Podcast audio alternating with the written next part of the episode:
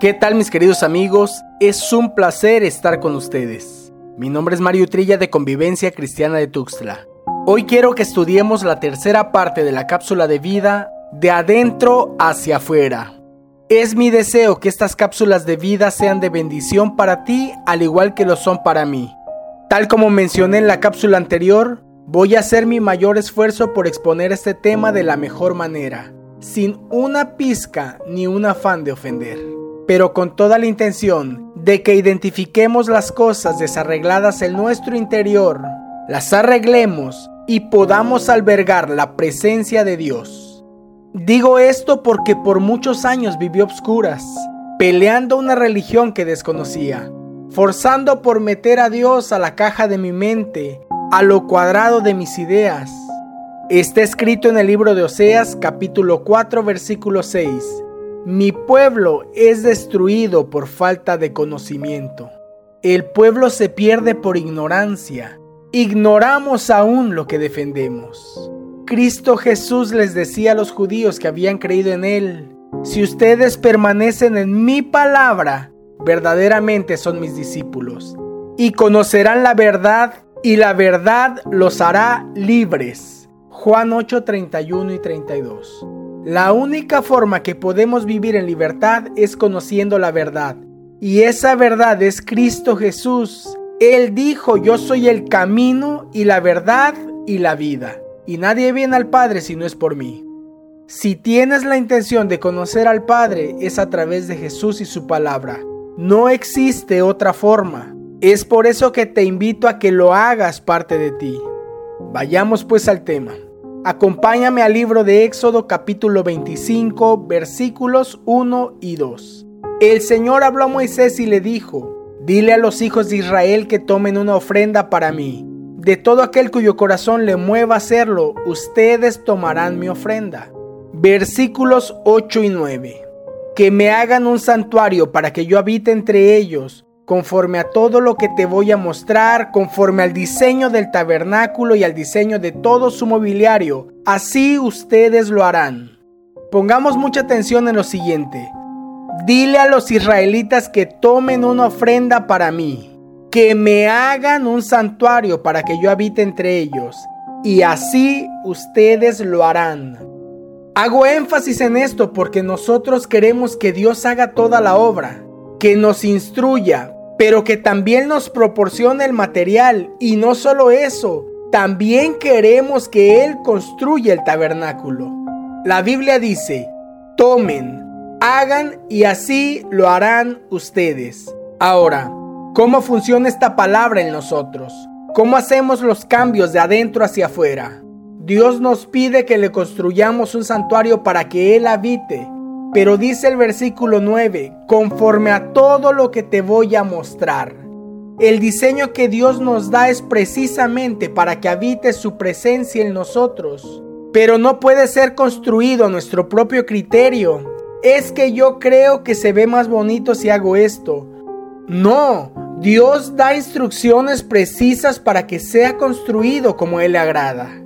Como cada material es importante, entonces tenemos que poner todo nuestro esfuerzo, obediencia, dedicación y tiempo para construir tal como Dios lo dijo. Déjame darte unos ejemplos. Acompáñame en tu Biblia al libro de Santiago capítulo 3 versículos 13 al 17. ¿Quién es sabio y entendido entre ustedes? Que muestre por su buena conducta sus obras en sabia mansedumbre pero si tiene celos amargos y ambición personal en su corazón, no sean arrogantes y mientan así contra la verdad. Esta sabiduría no es la que viene de lo alto, sino que es terrenal, natural, diabólica. Porque donde hay celos y ambición personal, allí hay confusión y toda cosa mala. Acá nos presenta la Biblia cuatro cosas que tenemos que modificar porque no provienen de Dios más bien provienen del diablo. Los celos, la ambición, la arrogancia y la mentira. Ahora vamos al versículo 17.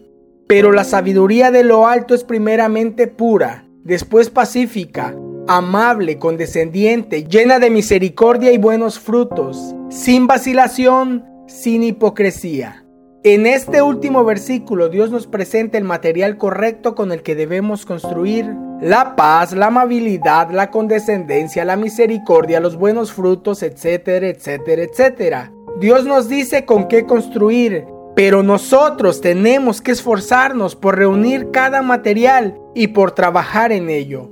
Yo no puedo esperar a que Dios venga y arranque los celos de mi vida. Él me da la indicación de que no construya sobre los celos y añade, es terrenal y diabólico. Posterior a eso me dice con qué materiales debo construir. Construir me toca a mí. Puedes leer el libro de Éxodo capítulos 25 y 26 Casi versículo tras versículo dice la palabra harás. ¿Quién? Yo. Pero oro mucho y leo mi Biblia. Perfecto. Ahora Dice el libro de Santiago capítulo 1 versículo 22. Sean hacedores de la palabra y no solamente oidores que se engañan a sí mismos. Otro ejemplo. El salmista decía, aunque pase por el valle de sombra de muerte, no temeré mal alguno porque tú estarás conmigo. Tu vara y tu callado me infunden aliento. Deja el temor que hay en ti. ¿Sabías que el 90% de las cosas que nos preocupan no van a suceder? Esto lo reveló un estudio. Dios te hace saber que Él está contigo en la peor circunstancia que te encuentres. A ti y a mí nos toca creer y vivir la palabra que el Señor pone en nuestras manos. Un ejemplo más. Acompáñame al libro de Efesios capítulo 5 versículos 22 al 24. Las mujeres estén sometidas a sus propios maridos como al Señor, porque el marido es cabeza de la mujer, así como Cristo es cabeza de la iglesia, siendo él mismo el salvador del cuerpo. Pero así como la iglesia está sujeta a Cristo, también las mujeres deben estarlo a sus maridos en todo. ¿Ves por qué hoy en día es tan alta la tasa de divorcios? Hoy en día los matrimonios están presupuestados que duren de 5 a 7 años. ¿Por qué? Porque la mujer pugna por ser independiente. ¿Qué? Ni a mi padre le permitía que me dijera qué hacer. ¿Ves cómo somos tan duros como la madera de acacia? Pero si obedeces a Dios hay bendición. Ahora, esta es una palabra de dos filos, corta para la mujer y corta para el hombre. Vamos juntos al versículo 25 de Efesios 5. Maridos, amen a sus mujeres así como Cristo amó a la iglesia y se dio él mismo por ella. Ojo, como Cristo amó a la iglesia. ¿Cómo tratas a tu mujer? Versículos 28 y 29. Así deben también los maridos amar a sus mujeres como a sus propios cuerpos. El que ama a su mujer, a sí mismo se ama porque nadie aborreció jamás su propio cuerpo, sino que lo sustenta y lo cuida, así como también Cristo a la iglesia. ¿Quieres un bonito matrimonio que perdure? Inicia por hacer los cambios necesarios. Ama a tu mujer como a tu propio cuerpo. Susténtala y cuídala como Cristo cuida a la iglesia. Si no lo haces así, te podrás casar mil veces y mil veces fracasarás. ¿Por qué? porque no es el material que Dios indica. Mira, construye tu tabernáculo conforme a lo que Dios te pide, no como a ti te agrada, y te prometo que Dios hará de tu interior su habitación. El material de construcción lo encuentras en la Biblia, así que interésate por conocerla. La Biblia nos dice cuál es el material correcto para ser buenos padres, buenos hijos, jefes, empleados, nos enseña el camino que lleva a la bendición para así evitar el que nos lleva a la maldición. Muchos de nosotros hemos caminado a tientas, en tinieblas, guiados por todo viento de doctrina, creyendo todo porque no sabemos nada. Dice la Biblia, entonces ya no seremos niños sacudidos por las olas y llevados de aquí para allá por todo viento de doctrina, por la astucia de los hombres, por las artimañas engañosas del error. Efesios 4:14. Ya no te engañarán con doctrinas falsas o con falsa acacia. Tu material de construcción será el correcto y Dios habitará en ti.